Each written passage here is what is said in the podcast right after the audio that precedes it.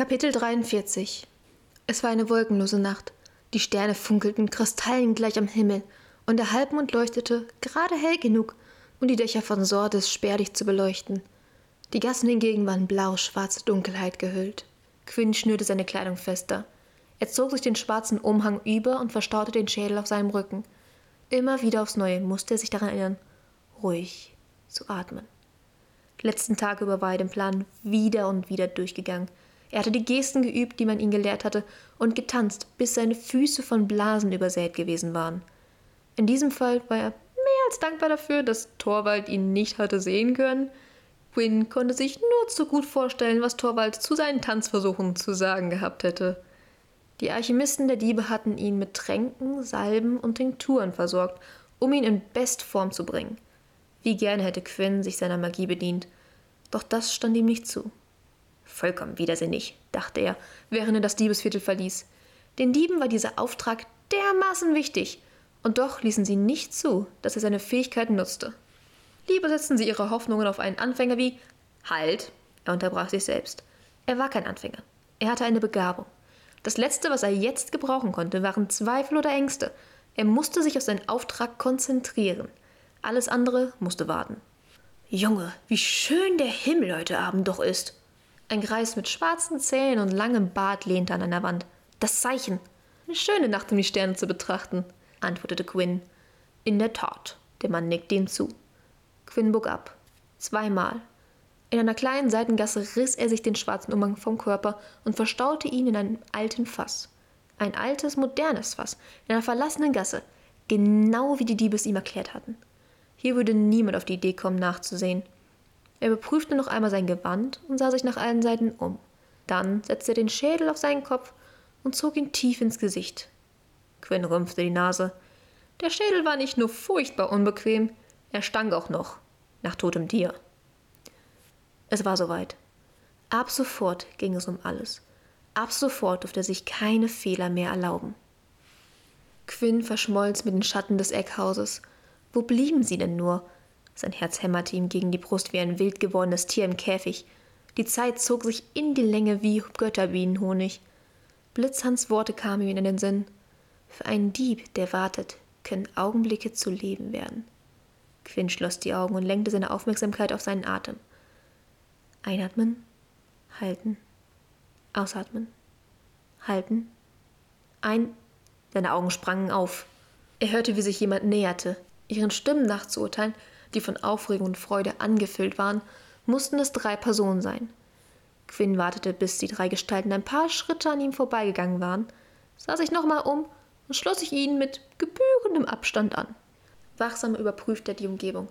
Sein Herz machte einen Satz, als ein Blick auf die Wächter fiel. Wenn er es an ihn vorbeigeschafft hatte, dann. Quinn stolperte über einen Stein der Stein sprang zur Seite und prallte gegen eine Hauswand. Fast wäre ihm ein Fluch über die Lippen gerutscht. Mit Schrecken stellte er fest, dass die drei Gestalten innehielten und sich zu ihm umdrehten. Zwei Füchse und ein Fisch. Wie der stinken musste, dachte Quinn. Ihm schnürte sich die Kehle zu. Er atmete tief durch, um sich zu beruhigen. Uh, ein Elderbook. Nicht schlecht. Wer bist du? Quinn schwieg. Ach komm schon, uns kannst du es doch sagen. Bist du's, Audan? Quinn schwieg weiter. Er dachte an das, was Luke ihm gesagt hatte, und senkte den Kopf. Oh. Tut uns leid, entschuldige bitte. Der Fisch zog die anderen mit sich. Kommt schon. Quinns Magen machte einen Satz. Die drei erreichten die Wächter, die sie überprüften. Als Quinn in der Reihe war, rief der Fisch zu den Mächtern: Lass den armen Kerl in Ruhe. Er ist in Trauer. Die Wachen, als purpurne Dämonen mit beängstigenden Hörnern verkleidet und langen Speeren bewaffnet, senkten den Kopf und winkten Quinn durch. Das war ja einfach. Sein Herz beruhigte sich langsam wieder. Er schärfte sich noch einmal Blitzerns Regel ein, nie den Weg außer Acht zu lassen. Auf gar keinen Fall durfte er sich noch einen derartigen Anfängerfehler erlauben. Die Straßen begannen sich mit Tieren und Wesen jeglicher Art zu füllen. Quinn entdeckte gar jemanden mit einem echten Wagschädel auf dem Kopf. Die purpurnen Tücher über ihnen wirkten fast blass im Vergleich zu den Hauswänden. Sie waren mit bunten Blumen geschmückt worden, die im Schein des Halbmondes glühten. Baden standen an den Straßenrändern und sangen ihre Lieder. Bildweber empfingen die Feiernden mit Traumbildern und Alchemisten ließen für die Kinder Zauberfrösche und Hasen durch die Luft springen. Mit einem lauten Knall zerfielen die Zauberwesen zu Sternregen, der über die kreischenden und lachenden Kinder rieselte und ihre purpurnen Gewänder zum Glitzern brachte.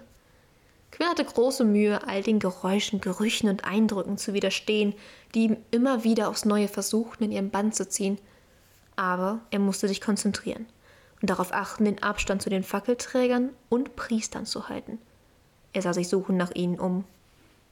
Seine Frage wurde beantwortet, als er den Platz der vielen Gesichter erreichte. Die Straßen waren mittlerweile so übervoll, dass alle eng an eng standen.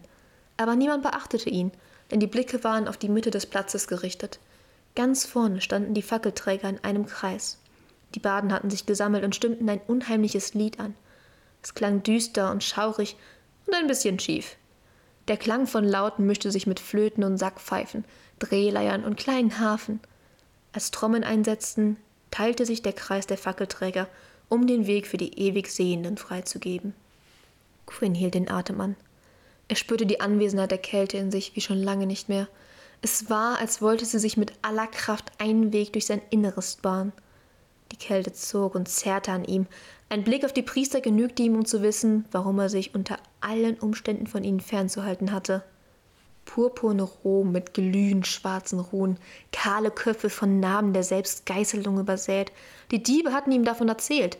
Wovon sie allerdings nicht erzählt hatten, war, wie erschreckend die Narben und die frischen Wunden aussehen würden. Doch viel schrecklicher noch als ihre Narben waren ihre Augen, schwarz wie Ruß und stechend wie Pfeilspitzen. Sie suchten die Menge ab, und Quinn senkte unwillkürlich den Kopf. Er spürte, dass er ihnen besser nicht in die Augen blicken sollte. Die Kälte in ihm, sie regte sich. Quinn spürte den Drang, die Priester zu töten. Und er wusste, es war nicht sein Drang, es war die Kälte, die ihn dazu drängte. Bei den Göttern, was hatte das zu bedeuten? Bloß nicht die Kontrolle verlieren, bloß nicht die Kontrolle verlieren, schärfte Quinn sich ein. Er sammelte sich und beruhigte seinen Atem. Es fehlte nicht mehr viel und er hätte den weißen Blick beschworen. Im letzten Moment löste sich die Kälte auf. Erleichtert stieß Quinn seinen Atem aus. Der Tag ist endlich gekommen, begannen die Priester den Ritus. Quinn konzentrierte sich auf die Umgebung, um den Worten der Priester nicht folgen zu müssen. Luca hatte ihm angebläut, den magisch betörenden Worten nicht zu lauschen. Quinn hörte die Menge raunen. Um nicht aufzufallen, ahmte er ihr Summen nach, als würde er die Worte mitsprechen. Die Herrin des Wissens, die Baronin Helena. Quinn richtete den Blick auf die Schneise, durch die schon die Priester gekommen waren. Alle Köpfe waren auf den Weg gerichtet. Der Reihe nach ließen sich die Anwesenden auf die Knie fallen und senkten ihre Häupter. Quinn tat es ihnen gleich. Eine ganze Weile knieten sie, bis eine Stimme ertönte. Erhebt euch, Wissende! Die Ahnen erwarten uns. Die Stimme klang sanft und erhaben, klar und freundlich, nur ein leiser Unterton ließ vermuten, dass sie auch vermochte, streng und hart zu sein. Die Menge erhob sich. Quinn wagte einen Blick auf die Baronin. Neben den Priestern war Helena die einzige, deren Gesicht nicht verhüllt war. Sie war alt, uralt, was nicht zuletzt ihre mondweißen Haare verrieten. Tiefe Falten hatten sich in ihr Gesicht gegraben, ein Gesicht, das viel gesehen und unzähligen Worten gelauscht hatte. Doch ihr Blick war klar wie der eines Kindes. Überrascht bemerkte Quinn, wie hell, wie blau ihre Augen waren. Er hatte damit gerechnet, dass ihre Augen schwarz sein würden, schwarz wie die der Priester. Aber Helena schien nicht eine einzige Rune zu tragen. Er war sich ganz sicher, von ihr ging keinerlei magische Kraft aus. Aber das konnte doch gar nicht möglich sein. Wie hatte sie genug Macht erlangen können, um die Führung der Spinnen zu ergreifen, ganz ohne Magie? Wie hatte sie ihren Anspruch auf die Führung über all die Jahre hinweg geltend machen können, ganz ohne die Macht der Kreise? Mit ein bisschen Magie müsste es doch eigentlich für jeden Gegner ein leichtes sein, sie zu entthronen, überlegte er. Ganz plötzlich kam Bewegung in die Menge. Quinn wurde mit dem Strom vorwärts gedrängt. Er musste unbedingt an den Rand gelangen, um nicht in der Masse festzustecken, wenn er später verschwinden wollte. Doch schon bald stellte er fest, dass es aussichtslos war. Er würde warten müssen, bis sie wieder anhielten. Vielleicht gar, bis sie den Elterfried erreichten. Während alle fröhlich und ausgelassen durch die Gassen zogen, fühlte er sich wie ein Fremdkörper, wie ein Wolf unter Schafen. Oder ein Schaf unter Wölfen, flüsterte eine Stimme in ihm. Ihm wurde heiß und kalt, als ihm bewusst wurde, dass er sich hier fast mutterseelenallein in einem feindlichen Viertel der wohl gefährlichsten Stadt von ganz Lys befand, um die Herren der Spinne zu bestehlen. Halt, so nicht, ermahnte sich Quinn. Bleib mit deinen Gedanken bei deinem Auftrag. Er konzentrierte sich wieder auf seine Atmung und richtete den Blick stur geradeaus. Der Friedhof war von knöchelhohem Nebel umgeben, aus dem purpurleuchtende Blumen ihre Köpfe in Richtung des Halbmondes streckten. Wie Riesen ragten die Klippen, die den Friedhof von zwei Seiten begrenzten, über ihnen empor. Laternen, von denen ein graues, fahles Licht ausging, schaukelten quietschend an den knurrigen, blätterlosen Ästen der wild ineinander verwachsenen Bäume. Graublutfeien! Quinns Magen sank ihm in die Knie. Es blieb nur zu hoffen, dass sie die Laternen sicher verschlossen hatten. Das schaurige Säuseln des Windes wurde jäh von den Glocken der kleinen Kapelle am Rand des Friedhofs übertönt. Jeder einzelne ihrer Schläge fuhr Quinn durch Mark und Bein. Während die ewig Sehenden damit begannen, schwarzblaue Zeichen und Symbole auf die Gräber zu malen und mit Bandstaub Kreise darum zu ziehen, verteilten sich die Menschen auf dem Friedhof. Endlich hatte Quinn wieder mehr Raum. Mit jedem Grab, das dem Ritus unterzogen wurde, schwoll ein Summen in der Menge an. Wie entrückt wippten sie alle leicht hin und her. Quinn hatte große Mühe, sich ihrem Rhythmus anzupassen und gleichzeitig die Umgebung nach Helena abzusuchen. Sein Herz drohte ihm aus der Brust zu springen, als er sah, wie sie ihren Wächtern, fünf an der Zahl, ein Zeichen gab. Dieser eine kurze Augenblick hatte ausgereicht, um ihn abzulenken. Quinn hatte vergessen, weiter zu wippen und war mit jemand zusammengestoßen. Um ein Haar wäre ihm der Elderburg-Schädel vom Kopf gerutscht. Rasch senkte er den Blick und gab dem anderen das Zeichen für Entschuldigung. Doch dieser war längst wieder im Zustand der Entrückung. Quinn atmete tief durch. Dann sah er sich unauffällig um. Die Menschen um ihn herum schienen nichts von dem kleinen Zwischenfall bemerkt zu haben. Er würde vorsichtiger sein müssen, wenn er nicht entdeckt werden wollte. Stück für Stück bewegte er sich durch die Menge. Immer wieder blieb er stehen, um sich zu vergewissern, dass ihn niemand beobachtete. Es kostete ihn eine gefühlte Ewigkeit, die Seite zu erreichen, von der aus vier der Wächter den Friedhof verlassen hatten. Ein Schreck durchfuhr Quinn. Er war sich sicher, dass nur vier der Wächter aufgebrochen waren. Wo war der fünfte? Quinn reckte den Kopf zu Helena. Dort stand keine Wache mehr. Sie hatte das Gesicht gen Himmel gerichtet und ebenfalls begonnen, mit geschlossenen Augen hin und her zu pendeln. Bei den Göttern, was sollte er nun tun? Sollte er warten? Aber dann würde er möglicherweise die anderen Wächter verlieren. Oder sollte er ihnen folgen, obwohl Luca ihm gesagt hatte, dass er unbedingt als letzter gehen musste? Angst wallte in ihm auf. Ohne die Wächter würde er niemals Helenas Haus finden. Dann wäre sein Auftrag gescheitert, bevor er überhaupt richtig begonnen hatte. Er musste eine Entscheidung treffen. Jetzt, sofort. Gleich würden die Wächter im Dunkeln der Nacht verschwinden. Wie angewurzelt stand Quinn da. Unschlüssig machte er einen Schritt vor und wieder zurück. Wenn er nicht aufpasste, würde er die Aufmerksamkeit auf sich lenken. Quinn setzte sich in Bewegung. Wahnsinn! Er hielt inne. Das war der reinste Wahnsinn. Er hatte fünf Wächter gezählt. Er musste warten. Der fünfte musste irgendwo sein. Die vier Wächter verschmolzen mit dem Dunkeln der Nacht. Verdammte Wagscheiße, verdammte! Quinn begann wieder zu pendeln, zu warten. Es war unglaublich schwer zu warten, nichts zu tun. Hatte er einen Fehler begangen? Hätte er doch den vier Wächtern folgen sollen? Bald würde der Ritus in vollem Gange sein und dann, die ewig Sehnen hatten die letzten Gräber erreicht. Quinn wurde übel. Wie von Zauberhand wurde der gesamte Weg aus dem Friedhof heraus in helles Licht getaucht. Hektisch sah sich Quinn um. Es war der einzige Weg. Bei den Göttern, was sollte er jetzt tun? Eine Gestalt schälte sich aus der Menge. Eine Gestalt als Dämon verkleidet, mit langen gewellten Hörnern. Der fünfte! Er schritt den hell erleuchteten Weg entlang. Helena rief ihm etwas hinterher. Vielleicht einen Segen? Quinn schlich durch Dunkelheit. Er suchte nach irgendeiner anderen Möglichkeit aus dem Friedhof heraus. Er stolperte über die Wurzel eines Baumes. Ein Murmeln ertönte. Quinn erstarrte. Es hätte nicht mehr viel gefehlt und er wäre direkt in die Arme eines Ewigsehenden gelaufen. Quinn machte auf dem Absatz kehrt. Die Haare an seinem Nacken richteten sich auf. Noch ein Ewigsehender. Quinn war umzingelt. Er war von Gräbern umgeben, konnte weder vor noch zurück.